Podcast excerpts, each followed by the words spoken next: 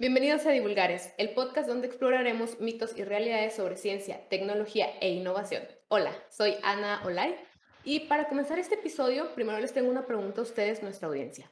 ¿Alguna vez se preguntaron qué es lo que necesitaron aprender las personas que llevaron a cabo su caricatura favorita, el videojuego que han estado jugando más estos días o las películas que hemos visto? Para esto tenemos tres invitados que nos despejarán dudas sobre este tema, la animación. Conozcámoslos un poco más. Eh, comenzamos con David Gómez. ¿Qué nos puedes contar acerca de tu formación y lo que realizas actualmente? Hola, buenas tardes a todos los que están escuchando. Un placer estar aquí.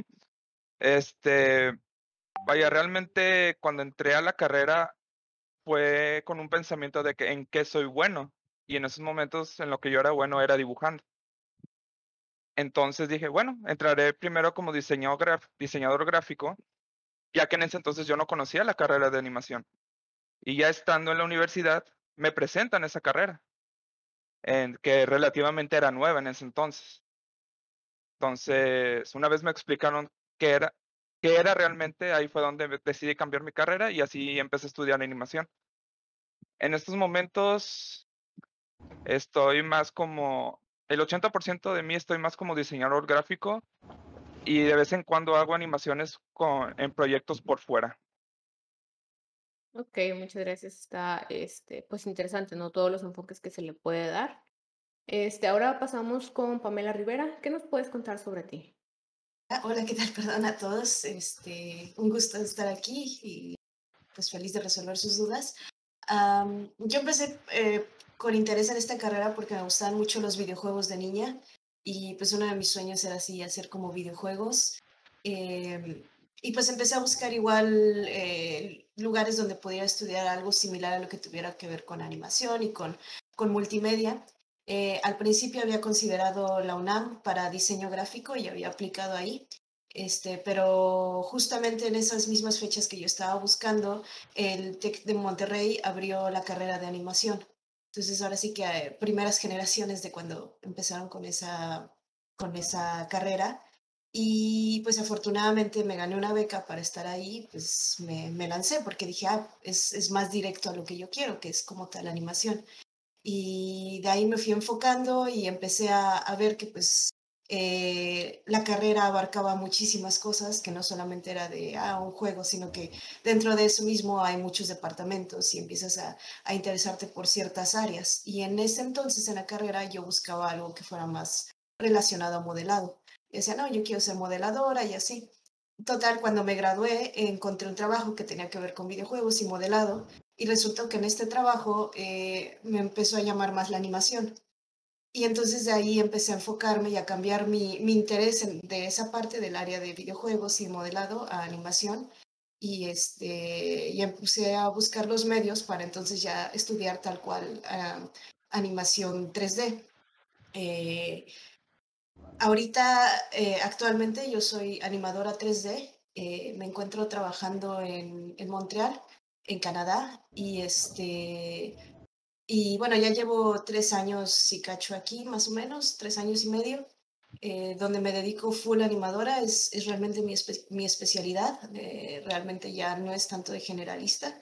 Y estoy más en el área de películas animadas más caricaturescas, más cartoon, eh, que efectos visuales o videojuegos o, u otras áreas o televisión. Estoy más enfocada en películas animadas.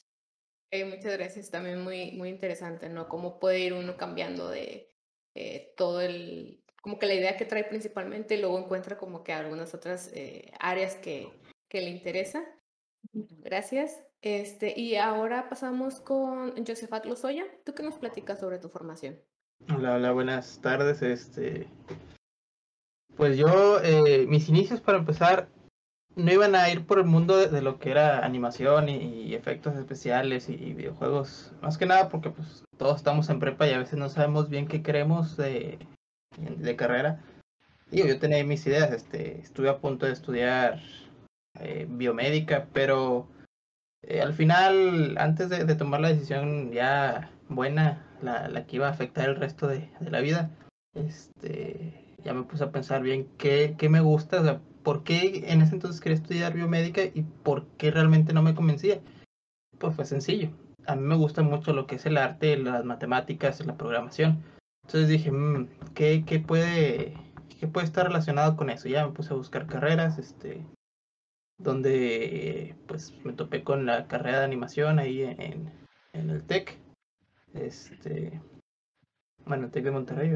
Eh, y dije, pues ok, eso me parece súper. Este, yo creo que, que sí me, me llama la atención. Este, realmente no, no sabía nada, o sea, animación, pues sé que se animaban cosas, ni idea de con qué, ni, ni, ni cómo, ni, ni cuánto tiempo se tardaba, simplemente sé que se animaban cosas. Y una vez antes de entrar a, a, a escoger la carrera, llegué a abrir un software de animación y modelado, este, y la verdad no sabía ni qué onda. Vi la interfaz, dije, ¿qué es esto? Vamos a moverle. Alcancé a, hundir. Ahorita ya sé qué hice en ese entonces. Les puedo decir que agarré unos vértices y los hundí. Este, siendo que los vértices son unos puntos en, el modelo este, que ayudan a, a, formar caras. Pero en ese entonces dije, wow, hice algo, pero no sé qué hice, no sé si, si, si le eh, sepa. Total, este, ya eh, decidí la carrera y digo, pues fue porque me gustaba eh, lo que es el arte, las matemáticas la programación. Así que no fue así como que digamos enfocado en que iba a estudiar eso por animación. Más que nada lo iba a estudiar porque pues, mi intención todavía, después de unos cuantos años, sigue siendo eh, hacer videojuegos, eh, desarrollar videojuegos como tal. Entonces, no es necesario como tal saber animación o modelado o todo lo que incluye este, el apartado 2D y 3D, pero es muy, muy, muy beneficioso si lo sabes. Este, entonces ya eh, estudié eso, mis varios años de carrera, y cuando me gradué eh, empecé a trabajar, o sea, tuve suerte de, trabajar inmediatamente saliendo, inclusive dos, tres meses antes de, de, de graduarme, pues ya estaba trabajando. Que, que, la verdad no siempre este, hay suerte, en especial porque aquí en México todavía está creciendo la, la, la industria, entonces este, a veces puedes batallar un poco, pero yo tuve suerte este, y empecé trabajando así como que, así como dijo uh, mi compañera, que se me olvidó el nombre, ahorita, ahorita me, me, me acuerdo este, de generalista, donde hacía un poco de rigging, animación, modelado, este, y bueno, también por parte de, de, de, lo que yo era enfocado, programación de videojuegos, sencillitos, este, como de celular, que realmente creo que no se publicaron, pero pues ahí están en, en mi experiencia de, de trabajo. Eh, y ya después de unos años, pues ya llegué a otra empresa donde ya me dediqué totalmente a, a programar videojuegos y, y aplicaciones móviles, pero pues todo esto que, que ya sé de modelado, animación y, y rigging, realmente eh, lo sigo usando a pesar de que no sea mi enfoque actual. Este, al menos en el trabajo, porque pues, además de trabajo, pues tengo mis proyectos personales donde sí los uso este, muy seguido. Ok, muchas gracias. Yo creo que también es un punto importante, ¿no? Lo que tocabas al principio de cuando uno va a escoger la carrera, que de repente tienes como que mil ideas de lo que quieres hacer este, pero pues sí, al final eh, lo importante es que, que, uno esté pues conforme y, con, la, con la carrera que vaya a escoger, que sea algo que realmente eh, lo llene a uno. Pero bueno, ahora ya nos eh, los conocimos un poco más, ya nos contaron un poco del, del, background, este, pero ya estando en sí en la carrera, ¿qué fue como que lo que más, más, más les llamó la, la atención? ¿Cómo fue en tu caso, Pam? En mi caso, durante la carrera, ¿qué fue? Hmm.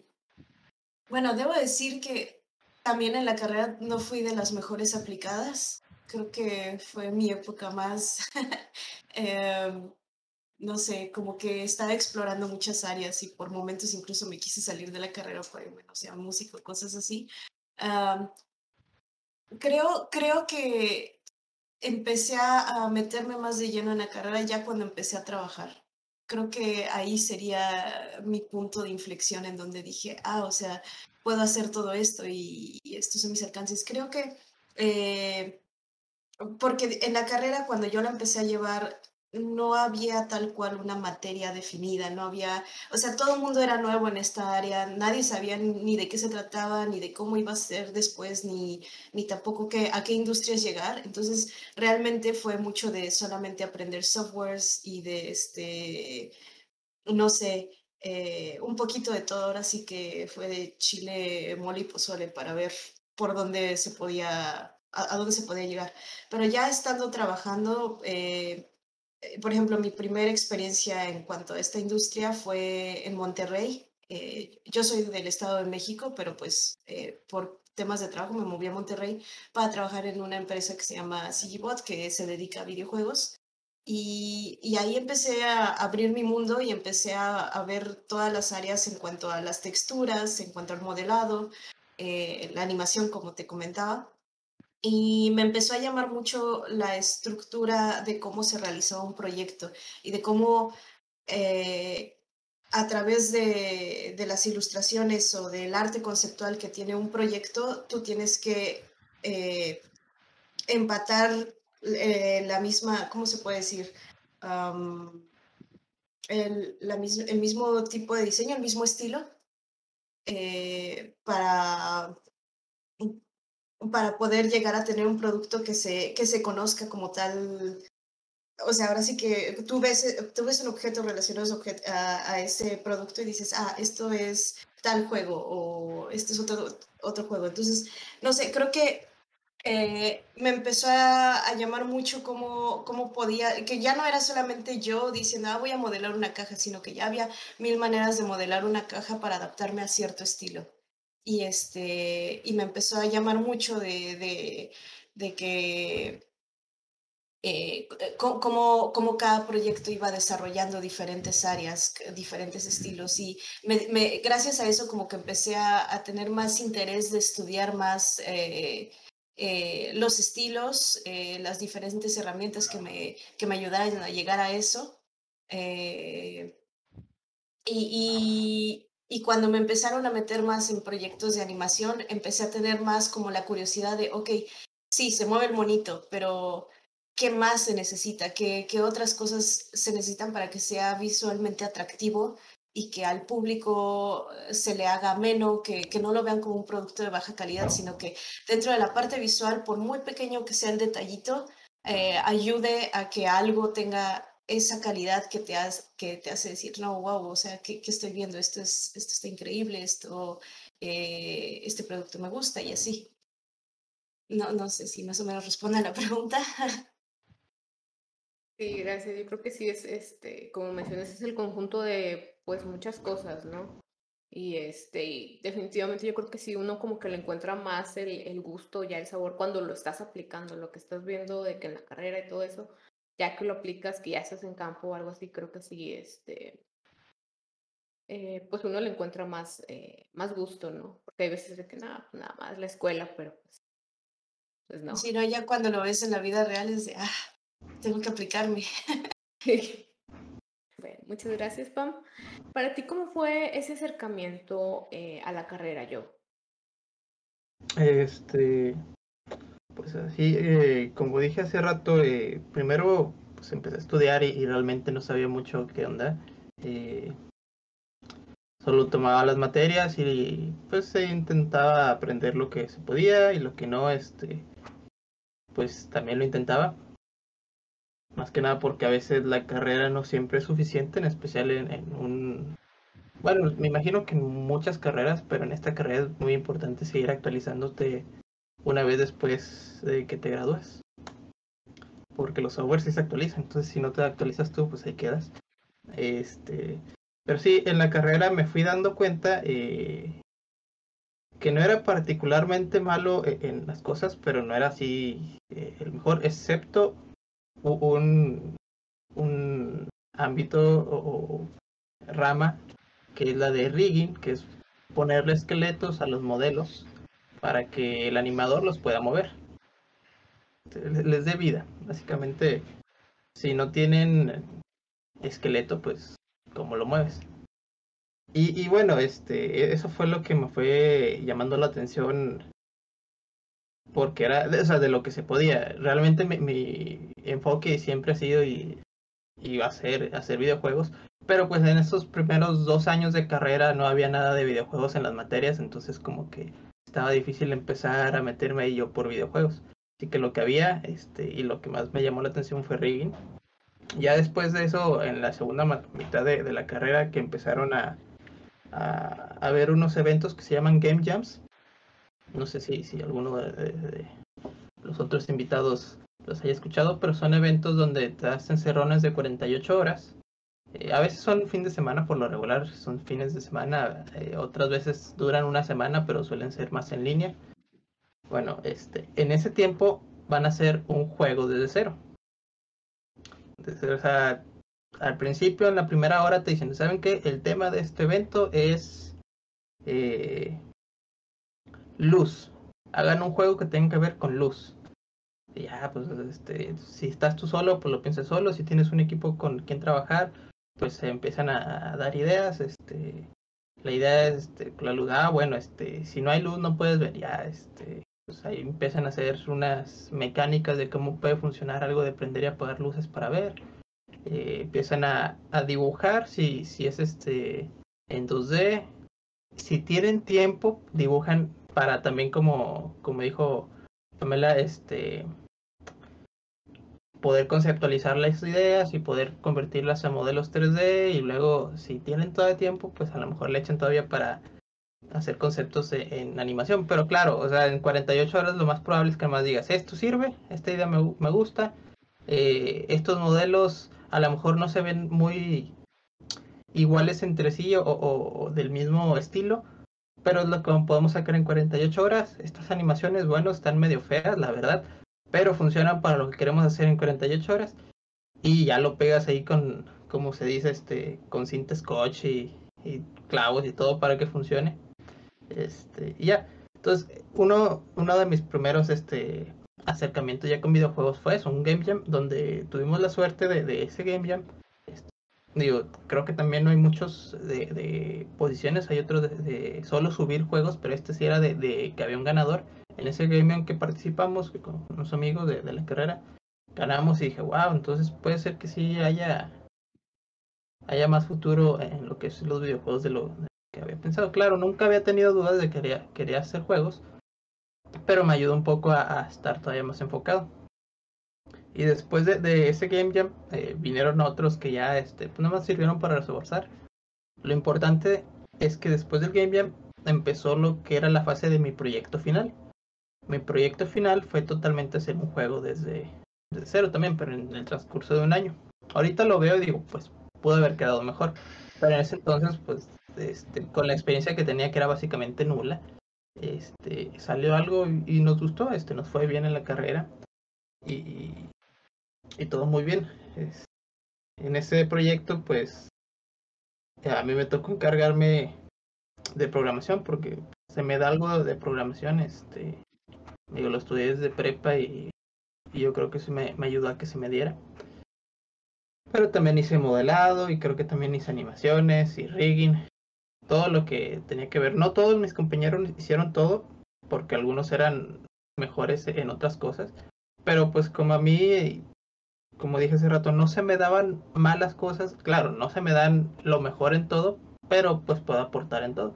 Entonces, este, ahí fue más o menos el cómo fue metiéndose la, la idea y cómo fui separándome en uno de los caminos de todo lo que es esta industria de animación. Ok, gracias. También muy, muy interesante, ¿no? Cómo, cómo se va dando, eh, pues, esa experiencia, ¿no? Hasta cierto punto, también el, el, trabajar sobre presión de lo que mencionas de que 48 horas para sacar un producto. Y, este, y pues yo creo que también es importante lo que mencionabas al principio de estarte actualizando. Creo que sí, quizá en prácticamente todas las carreras es algo que, que uno debería de hacer y, este, y muchas veces también el hacer como que las cosas por uno mismo, de como eh, mencionabas también al, al, principio de la charla, de que, bueno, abrí un programa y pues intenté ahí como que hacerle algo. Este, eso es lo que pues, al menos yo he visto más, eh, por decir, cuando a lo mejor, no sé, no estás enfocado, no está enfocado eso a tu carrera o algo, pero pues tienes el interés y pues lo intentas, ¿no? Y ya, este, cursos y pues ahora con YouTube, que hay también muchos tutoriales. Pero bueno, gracias. Este, y David, a ti, para ti, ¿cómo fue toda esta cuestión? Este, yo recuerdo que cuando leí la descripción de la nueva carrera, de, de la más reciente que había en esa escuela, probablemente venía más descriptiva, ¿no? Pero lo que a mí se me quedó en mi mente fue dibujar. Dije, pues yo dibujo, esto es lo mío, me gusta dibujar.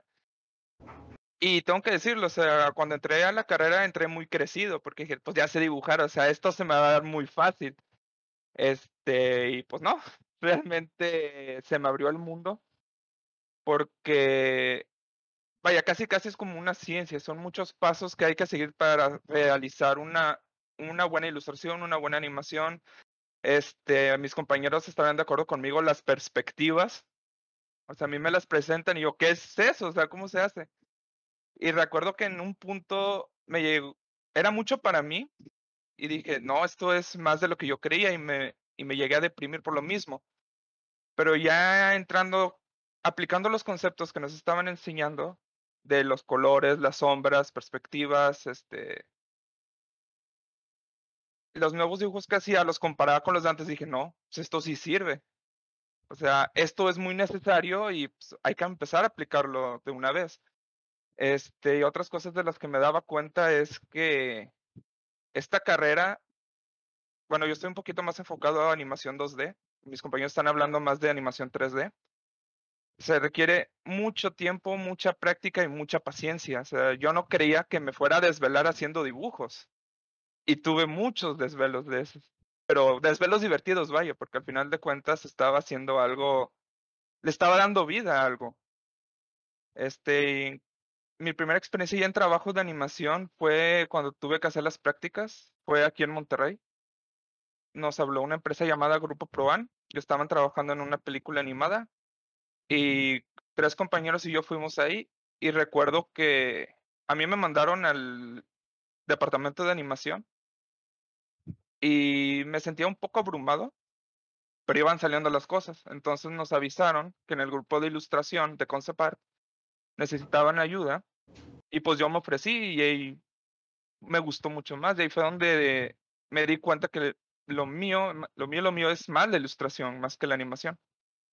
Este, y pues ahí me mantuve que uno o dos años. Y también, o sea, mi proyecto final fue hacer un corto animado de hay unos tres minutos, creo, pero con, la, con el reto de que fuera dibujo, cuadro por cuadro, a 24, 24 cuadros por segundo, vaya. O sea, para hacer un segundo de animación tenía que hacer 24 dibujos. Entonces, es muy laborioso, muy... Ay, se me fue la palabra. Muy retador. Este, y... Y bueno, al final de cuentas salió. Y de ahí realmente yo no tuve la suerte de encontrar un trabajo que se enfocara totalmente en animación.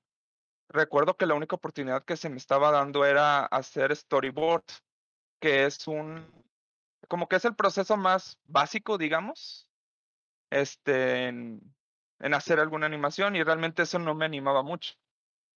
Pero todo lo que aprendí de los programas en esa carrera de en cuanto a Photoshop, Illustrator, eh, After Effects, me ayudó para encontrar un trabajo que en ese entonces yo decía, bueno, esto es de mientras.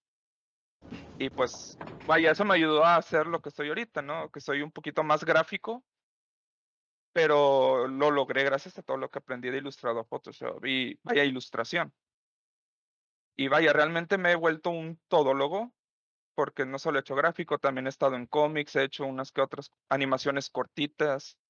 Eh, vaya, sí, un todólogo realmente. O sea, no tengo, si ves mi currículum es todo un desastre realmente, si lo vemos de esa manera.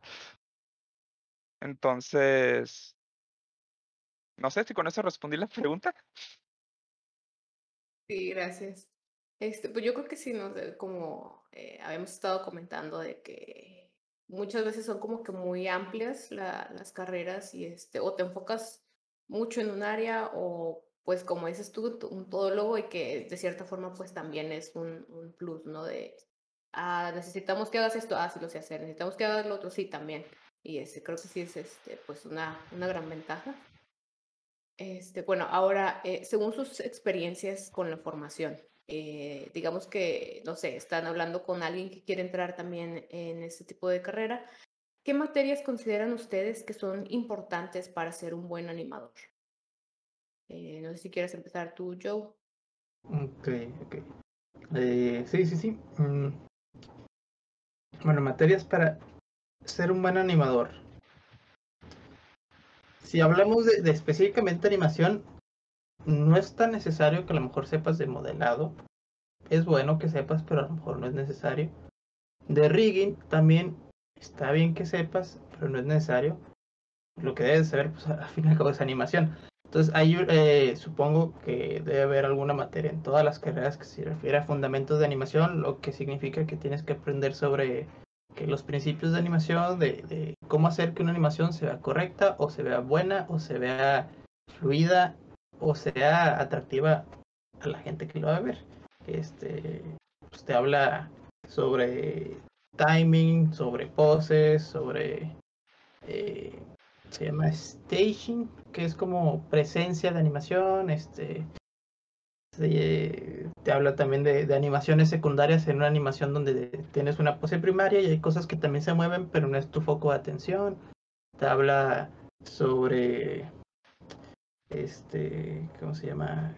Anticipación. ¿Cómo hacer? O sea, no sé si, si se acuerdan, por ejemplo, de, de las caricaturas de Warner Brothers de Box Bunny y, amigos, donde antes de hacer este alguna acción, muchas veces como que se preparan para, para hacer, en especial cuando corren, ¿no? Que primero se ve que, que intentan correr y luego arrancan o, o, que hacen el cuerpo así para atrás, o cuando vas a lanzar una pelota de béisbol, que haces una pose y luego la lanzas.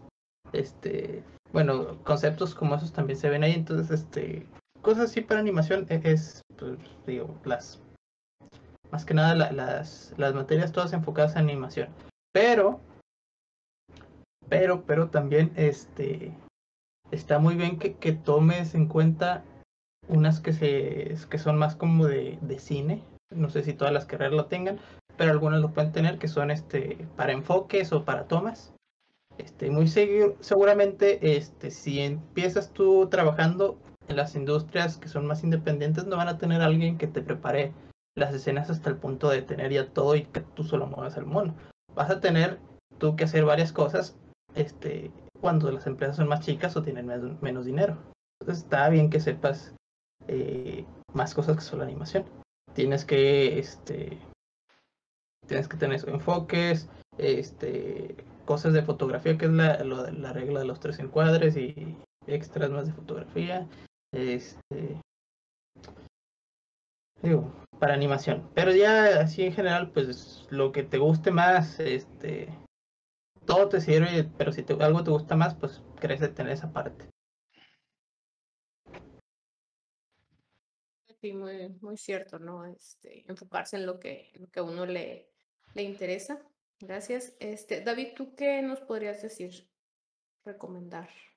Pues que realmente creo que depende mucho en qué te vas a enfocar, porque como se ha dicho, vaya, la animación tiene un chorro de ramas.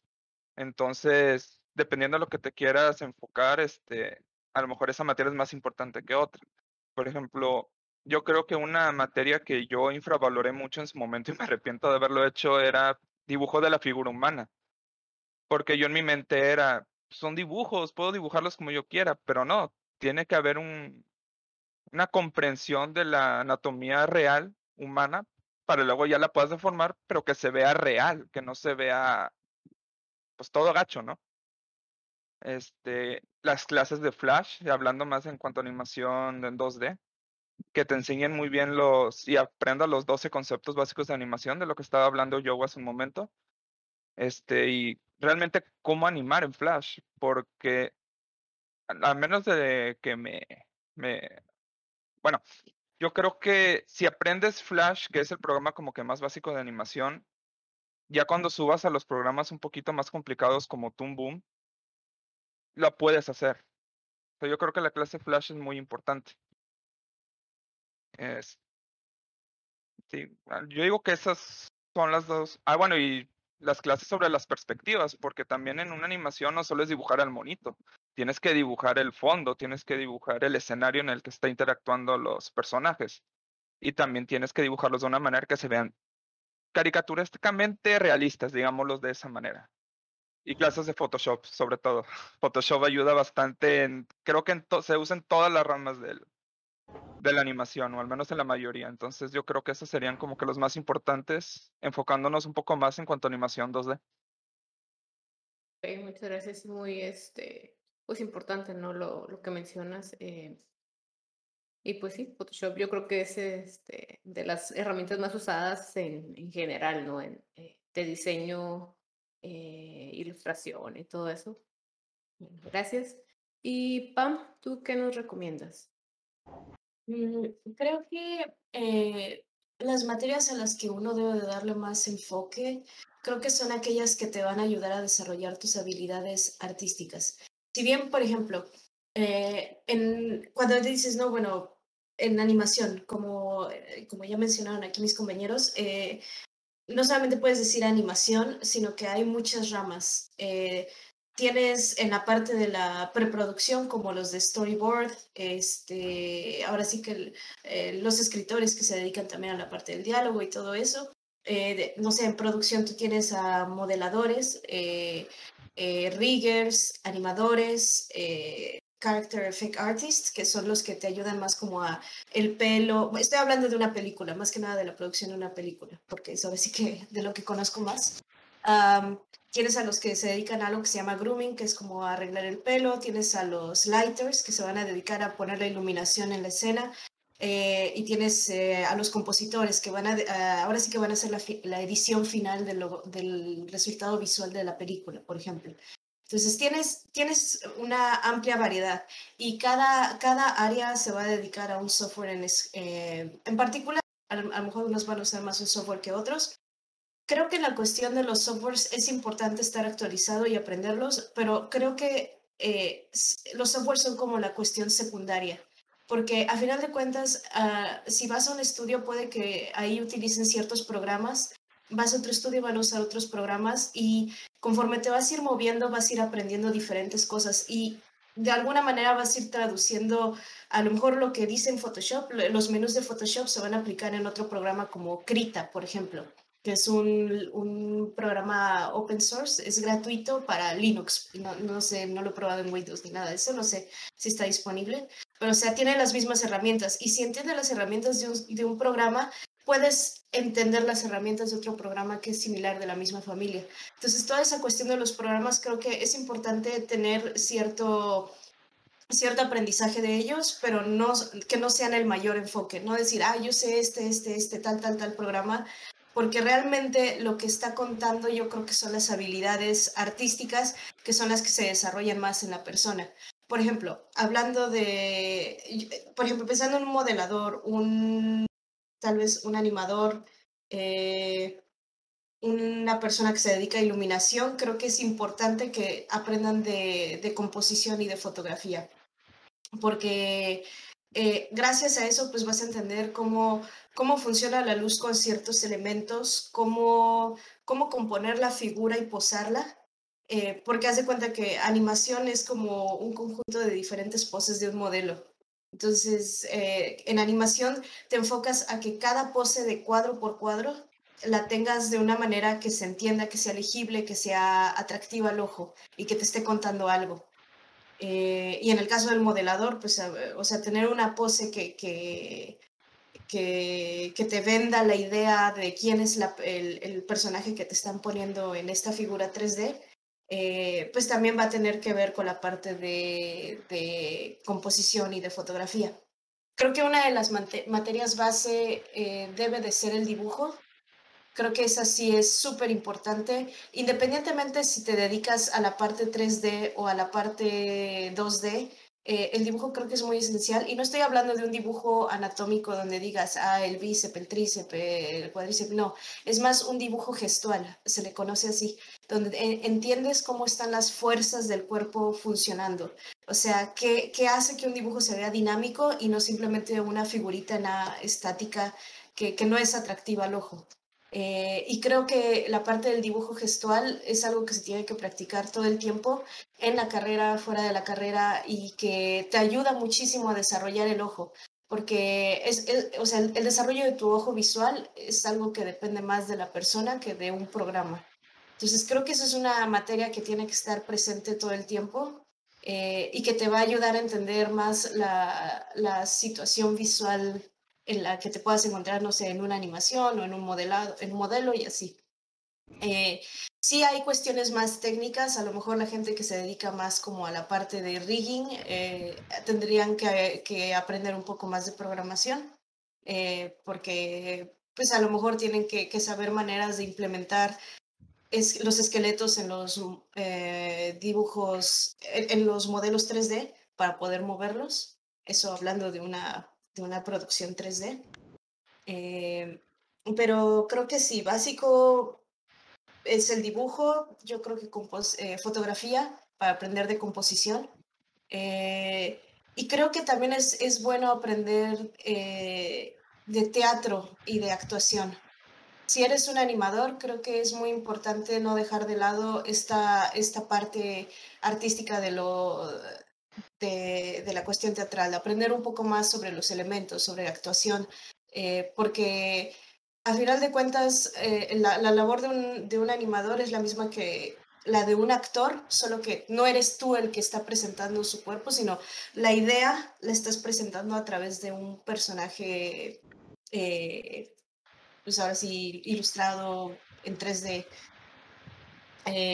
creo, que, creo que esas son las materias principales. Creo que eh, también algo que, que, pasa o que noté mucho en México, al menos en el momento de, de estudiar, es de que siento que la base de, de, todas las personas que están enfocadas en esta carrera, pues sí debería de haber un tronco común donde esté hablando de estas materias, y que sí incluya la parte de, de, este, de programación, creo que también es importante. Nunca es malo aprender cosas, siempre es bueno aprender un poco de todo, no, o sea, tampoco puedes rechazarlo. Eh, pero también deberían de incluirse cosas más como lo que decía, lo del dibujo, el teatro, este, la composición, la fotografía. Entonces ya una vez haber, eh, habiendo cumplido ese tronco, eh, empezar a, a, ver más las partes de la especialización, más o menos por donde te quiere decir, que sea modelado, que sea rigging, que sea animación, a ilustración, que también es otra área, incluso a producción, porque también se necesita gente que sepa administrar los proyectos y manejarlos bien. Eh, y al final em, empezar a ver los enfoques en, los en las diferentes eh, industrias que existen en, eh, en, la animación, que puede ser el cine, eh, tanto en efectos visuales, más como Avengers o así películas de superhéroes, películas animadas como Disney, Toy Story, e, ese tipo de estilos, videojuegos, qué se necesita para, para entrar al área de videojuegos y este también en, en, la cuestión de tele, que también es otro, otro mundo. Entonces, eh, siento que tendrías que tener tu tronco común con tus materias base, luego empezar a enfocarte o especializarte más en un área y ya después todavía especializarte un poquito más en, en una industria, porque son diferentes dependiendo a, donde, a, lo que tú quieras realizar. Ok, muchas gracias. Yo creo que sí es muy este, enriquecedor ¿no? lo que nos acabas de mencionar y, y pues yo creo que sí es muy importante eh, quizá a lo mejor en todas las carreras eh, tener pues el, tronco común, que muchas veces creo que es algo que falta eh, en la planeación de, de, algunas carreras que, bueno, al menos yo he visto aquí en, aquí en México. Este, y pues sí, las bases que, que, mencionas, pues también este, importante de, de considerar las, las personas que pues se quieran adentrar en, en, esta, en esta carrera. Bueno, ahora nuestra audiencia, ahí lo tienen, este, ya nos acaban de mencionar las cuestiones importantes por si les interesa este, eh, adentrarse en esta carrera. Bueno, ahora saliendo un poquito más de lo académico hacia lo, hacia lo laboral. Este, ¿Cómo ven ustedes la perspectiva de, del campo laboral, este, de, del desarrollo profesional? Eh, David, no sé qué nos puedas comentar al respecto. Bueno, en cuanto a mi experiencia y en lo que he leído y investigado, hablando laboralmente, la animación en México sigue en pañales realmente. Es una carrera que a lo mejor muchos todavía no, no lo toman con la seriedad que se debería de tomar realmente. piensan que solo son caricaturitas, ¿no? Que cualquiera puede hacer. Entonces a veces no, no se le da el presupuesto que se requiere, no se le da el tiempo que se requiere, no se le... Vaya, no hay un respeto realmente hacia los animadores, vaya, hacia los artistas, digamos, o al menos en su mayoría. Yo estoy seguro que por ahí sí hay algunas empresas que sí lo hacen bien. Pero vaya, realmente si hablamos de México, creo que el único estudio de animación que saca a relucir, por así decirlo, es Anima Studios. Y ahí párale de contar. Realmente no hay algún otro estudio de animación este, realmente importante. A lo mejor hay varios estudios este, que son más pequeñitos, digamos. Entonces, lo que yo, vaya, hablando en cuanto en animación para caricaturas, ¿no? Para series animadas, películas animadas, hablando un poco más de eso. Por ejemplo, lo que me he dado cuenta mucho hoy día es que lo que sí se está relanzando es la animación estilo motion graphics, que es una animación que se hace más por After Effects, que es como que más sencilla, sin tantos detalles, pero que va más para, ¿cómo decirlo? Este, tutoriales, digámoslo de esa manera. Este, si me pueden ayudar a lo mejor aquí mis compañeros a dar bien la idea. Este, entonces yo diría que si tienes la oportunidad ya sea de estudiar por un tiempo o incluso trabajar, es a lo mejor irse al extranjero, Estados Unidos y Canadá. Yo creo que ahí es donde está más fuerte este, este campo, sí se le respeta más. Hay más lugares en donde puedes entrar a trabajar ahí, porque en México realmente solo es Ciudad de México y Guadalajara. Este, vaya, mi experiencia, si me, no sé si tengan algún comentario sobre esto mis compañeros, que creo que tienen un poquito más de experiencia en, laboralmente en animación. Mm, no sabría decirlo. Siento que, siento que Ciudad de México es más eh, publicidad. Eh, y bueno, por ahí tienes, no sé si se movieron o si siguen ahí los de Huevo Cartoon, que creo que son el estudio que creo que han manejado un mejor pipeline en cuestión de, de películas 3D con las de... ¿Perdón? Vaya, yo tenía entendido que Huevo Cartoon era argentino. Que sí, contrataban algunos animadores aquí en México, pero que realmente es de Argentina. Bueno, eso es lo último que supe, ¿verdad? A lo mejor y ya está más enfocado, no sé. Quién sabe, La verdad es que yo también ya tiene un rato que, que, que sí me moví, que, que... O sea, realmente, por ejemplo, en mi caso, mi, mi única experiencia laboral en México fue en, en esta industria, fue en Monterrey, con Sigibot. Eh, en la cuestión de videojuegos. E, e, ese estudio, o sea, eh, independientemente de la fama que tiene o lo que sea, eh, aprendes muchísimo y los proyectos que tienen son, son muy buenos. O sea, yo aprendí muchísimo de ahí eh, y, y, no sé, de verdad me amplió el panorama, porque a final de cuentas CGBot es una empresa de outsourcing que está jalando proyectos o empresas extranjeras fuertes como Blizzard, como este, no sé, algunas cosas de Capcom incluso, o, sea, son, son empresas ya fuertes de, de, la industria que pues vienen y ahora sí que buscan mano de obra barata eh, en México para, para producir el outsource. Digo, a final de cuentas creo que eh, países como la India, México, China se manejan más por el outsource y compiten en ese aspecto para jalar la, la talacha de las empresas grandes de, de otros países. Pero vaya, esa es otra, ¿no? Que a lo mejor aquí por todo eso que dices, nos ven como mano de obra barata y no está muy bien remunerado la, la profesión. Por... Vaya, y otra cosa, por ejemplo, como ahorita les conté, yo estuve en animación en Grupo Proan. En esa empresa que estaba, había un buen equipo, o sea, había buenos animadores, había buenos productores, había buenos guionistas el problema es que el jefe no sabía de animación, entonces el proyecto se tuvo que reiniciar muchas veces, se perdió mucho tiempo. Entonces al final, sí, como dice Pam, sí se aprendió mucho, pues vaya, si no hubiera estado ahí no hubiera aprendido que lo mío era más la ilustración, pero te da una impotencia porque realmente lo que hiciste ahí nunca salió a la luz. Y dices, wow, o sea, sí es un bajón muy fuerte. Eh, entonces que digo, este tipo de situaciones no son, no son solo exclusivas de México. Sí, eh, también en mi experiencia laboral en Canadá sí me ha tocado situaciones en donde los directores pueden ser muy ineptos, eh, de verdad, muy, pueden ser gente a lo mejor con mucho dinero, pero que no saben ni qué están haciendo. eh, donde también mucho material se puede perder precisamente por esa ineptitud, donde también hay proyectos que, que, se pierden eh, por X o Y razón. Eh, creo que también en cuestión de, cuando, cuando menciono lo de mano de obra barata, pues sí es porque a lo mejor lo, el costo de vida en México es menor al costo de vida, por ejemplo, en Canadá.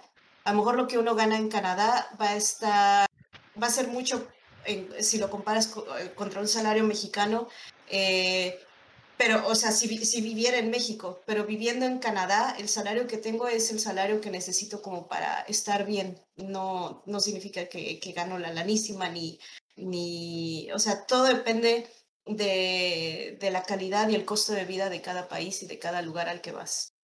Eh, entonces, supongo que también buscar por el lado de, de México, eh, pues sí saldría más barato, pero a lo mejor te pueden ofrecer un poco más y estar bien, ganar bien dentro de, lo, de los estándares de lo que es el costo de vida en México. A lo mejor es un problema más en, en, la, en las empresas a veces. A veces eh, algo que también debe de haber y que le falta al país es, son incentivos también del mismo gobierno.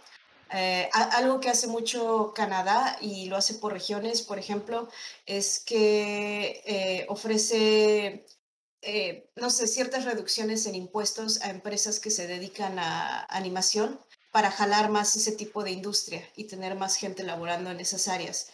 Pero eso lo hace el gobierno de Canadá. No es como que la empresa diga, ok, de aquí me voy a lanzar y voy a a meterle todo. Es el mismo gobierno el que dice, ok, tu empresa de efectos visuales, eh, te ofrezco ciertas reducciones en impuestos, eh, te, te, puedo ofrecer ciertos, este, no sé, ciertos beneficios si tú pones tu empresa en, en mi región eh, en esta ciudad. Y entonces así es como que poco a poco las empresas empiezan a jalar. Y creo que eso es lo que le falta a México que también haya cierto incentivo por parte del gobierno, no solo por parte de la persona y de, porque creo que ha, habido, hay mucha gente que intenta poner sus empresas, pero este, pero pues si no, si no existe el apoyo también de parte del gobierno, es muy difícil eh, poder hacer o impulsar más este tipo de industria. Bueno, y de hecho tengo entendido que para que tengas un incentivo del gobierno mexicano para hacer tu película animada, por así decirlo, ellos te dicen que solamente, si te dan el apoyo, pero solamente si tu animación trata sobre la historia de México. O sea, tampoco te dan como que mucho, o sea, te, te encierran mucho de que no, si no es historia de México, pues no puedes, ¿no? O cultura mexicana, mitos mexicanos y así. Eso es lo que yo leí hace algún tiempo. No sé si hoy en día ya haya cambiado, espero que sí pero vaya. Creo que ibas a decir ahorita algo, yo te interrumpí, perdóname. No, no, no, este, estoy de acuerdo con eso, este, digo, no, no me he puesto a investigar como tal, pero pues sí, o sea, lo que veo es que no, no hay muchas eh, empresas y si hay muchas son independientes y como son independientes ahorita en pandemia muchas seguramente cerraron, este, o no, no sobrevivieron a, a lo que estamos pasando de pandemia. Entonces hay menos industrias, pero a lo mejor hay más trabajo porque pues son menos empresas de donde clientes pueden conseguir, pero por los que sobrevivieron pues ya tienen más clientes para sí mismos.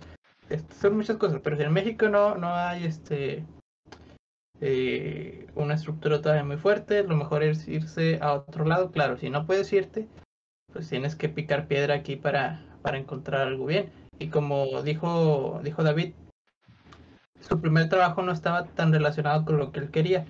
Puede suceder con muchos, muchos egresados que su primer trabajo no esté tan relacionado con lo que quieren. Porque sí, porque no hay tanto crecimiento o, no está tan crecida la industria aquí en México. Eh, si bien me acuerdo, creo que tengo varios compañeros que cuando se graduaron, este, consiguieron su primer trabajo, no era como tal de animadores o generalistas o modeladores, era, eh, ayudaban en, yo creo que en algún eh, departamento de marketing de alguna empresa donde se enfocaban en hacer buenas presentaciones PowerPoint o, cosas más visuales que no es como tal lo que estudiaron, pero claro, como tenemos conocimientos visuales podemos aportar. Este, aunque bueno, no, puedes no estar feliz haciendo eso porque pues, no es lo que querías hacer tú. Es lo que te deja dinero por el momento. Y también el dinero tampoco no te deja mucho dinero, al menos no siempre. Hay muchos trabajos en los que empiezas aquí en México, sea de la industria de nosotros o no, que empiezas con muy poquito dinero. Y, pues es triste a veces que cuando sí estudiaste, le echaste gana y todo, este, terminas empezando, bueno, terminas empezando, eh, empiezas con un salario que puede ser igual a alguien que, que no, no estudió. Digo, no hay problema con que alguien que no estudió gane buen salario, pero pues uno cuando está estudiando dice, ah, a lo mejor y, gano bien porque estudié, tengo aquí un papel que me dice estudié y mis, mi portafolio y todo. Y dice, ah, no, pues ganas esto de inicio. ¿Y, ¿Y cuánto puedo crecer aquí? Ah, pues ahí vemos con los años, ¿cómo te ve? ¿Cómo, cómo lo piensas eso? Y, y muy bien, ponte la camiseta. Aquí seguimos. Este, muchas de esas cosas pasan aquí. Eh, hay que echarle ganas para, para que pase eso, este, bueno, para que no pase eso, mejor dicho, para que podamos mejorar la industria poco a poco. Que sí creo que se está logrando, pero pues es muy lento, o sea, a diferencia de Estados Unidos, Canadá, que son países más fuertes, que ya tienen muchos más años que, México, pues sí, este, está difícil.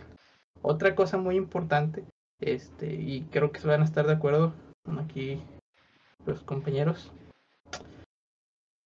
Y, y está curioso, este, cuando tú estudias animación, si eres eh, animador, modelado, eh, bueno, modelador, eh, texturizador, creo que esas tres son las, las más comunes. Es mucho el trabajo que puede haber, pero es muy peleado por conseguir ese trabajo también. Porque como este es de lo más, digamos, común de lo que la más gente le hace, o sea, yo también puedo hacer eso. No es mi, mi enfoque principal y yo no busco esos trabajos. Pero como hay muchos que, que, que, lo podemos hacer, este, por lo mismo, por cómo están las carreras y como lo estudiamos, si te enfocas a lo mejor en buscar solo trabajo de modelador, puede ser que batalles, a pesar de que puedas ver varias propuestas, puede ser que batalles más porque hay muchos más peleando por esos lugares. Ahora, si te vas, como dijo Pamela, este, luz, tú te enfocas en hacer pura luz, o te enfocas en hacer buen cabello, o te enfocas en hacer, este, creo que en una película había un puesto literalmente que era, este, creador de nubes, o te enfocas en hacer cosas más específicas, a lo mejor batallas más en encontrar el trabajo, pero una vez que lo encuentres, este, es muy difícil que te suelten porque no muchos pueden hacer eso. A, un punto que acabas eh, de tocar, que es la cuestión de, del diploma, eh, es una pregunta que he visto pues, a lo largo del tiempo muy constante de que eh, vale la pena estudiar una carrera en una universidad o no. Eh, yo soy de la opinión de que sí es importante y que el papelito a final de cuentas sí es importante, no, no relacionado a que si te va a dar un mejor o peor trabajo, sino en la cuestión burocrática para migrar. Si en algún momento tu interés es migrar y moverte a otro país, eh, no va a ser el estudio el que te diga, ah, a ver tus estudios, va a ser el mismo gobierno a donde tú te quieras mover el que va a revisar el papel y va a decir, ok, tienes estudios al menos de licenciatura y, este, y basado en eso te pueden o no otorgar una visa de trabajo.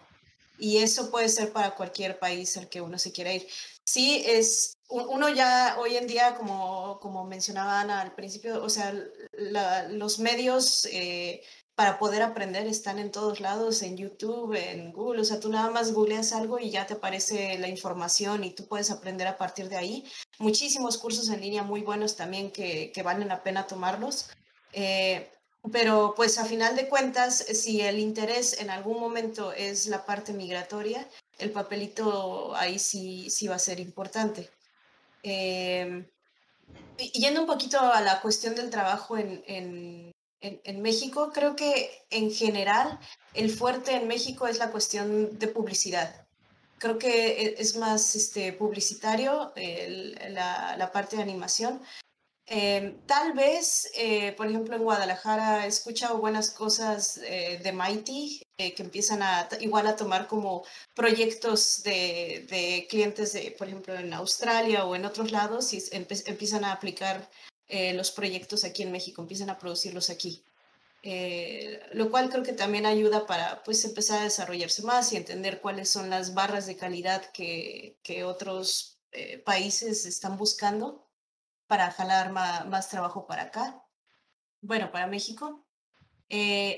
Algo que creo que pasó con la pandemia y, fue algo que vi a nivel global en cuanto llegó lo de la pandemia, pues el contacto social se vino para abajo y por ende todas las producciones que tenían que ver más con actuaciones de actores directas se pusieron en pausa. Entonces, todos los estudios que se dedicaban a hacer efectos visuales eh, tuvieron que empezar a correr gente. Empezaron a correr, a correr, a correr. Eh, mucha gente estuvo aquí sin trabajo por meses, meses y meses, igual que, en muchos lados, ahora sí que en el mundo porque no había material para trabajar ese tipo de, proyectos. Pero entonces lo que se empezó a hacer es todos esos estudios que se dedicaban a trabajar con, actores, con efectos visuales, empezaron a crear ahorita ramas que se dedican a animación eh, eh, más cartoon, más como para tele, más como películas animadas para niños. Y todos esos estudios que antes solo eran puro, puro actuación, eh, empezaron a abrir esas ramas de, cuestiones animadas. ¿Por qué? Porque no dependen del contacto físico para poderse producir. O sea, es decir, no, no necesitan actores que estén en un mismo lugar eh, haciéndose, eh, actuando o generando el material. simplemente necesitas a una persona que esté con la computadora y, esté produciendo, pues ahora sí que shots o escenas o modelos o X, Y, Z. Eh, y entonces todas esas em, empresas empezaron ahorita a abrir su rama de, caricatura, de tele, de cine, porque eh, parte también, algo que se, que se dio mucho ahorita con, con, la pandemia, es de que la gente al estar encerrada, el único producto que podían consumir constantemente, pues eran eh, shows en la televisión, ya fuera por medio de Netflix, por Disney Plus, por este HBO. Eh, Entonces, todos esos compañías de streaming de, de, de programas, pues empezaron a invertir más en la creación de contenido para poder vender más. Entonces, creo que algo que, trajo también la pandemia es esa necesidad o mostrar esa necesidad de tener cierto contenido al alcance de la mano constantemente. Eh, y que sea contenido que, que, también se pueda producir directamente en la computadora sin necesidad de tener así como muchos actores. Entonces creo que eh, fue un bajón en la industria en general eh, a nivel global para, para trabajar con lo de la pandemia, pero ahorita otra vez empezó a subir y mucho. Eh, eh, se están empezando a generar más proyectos porque hay mayor demanda de contenido. Y, creo que también, eh, por ejemplo, lo que había escuchado con, con Mighty era parte de, de eso, de, este, de empezar también a ser parte de, de los generadores de este contenido.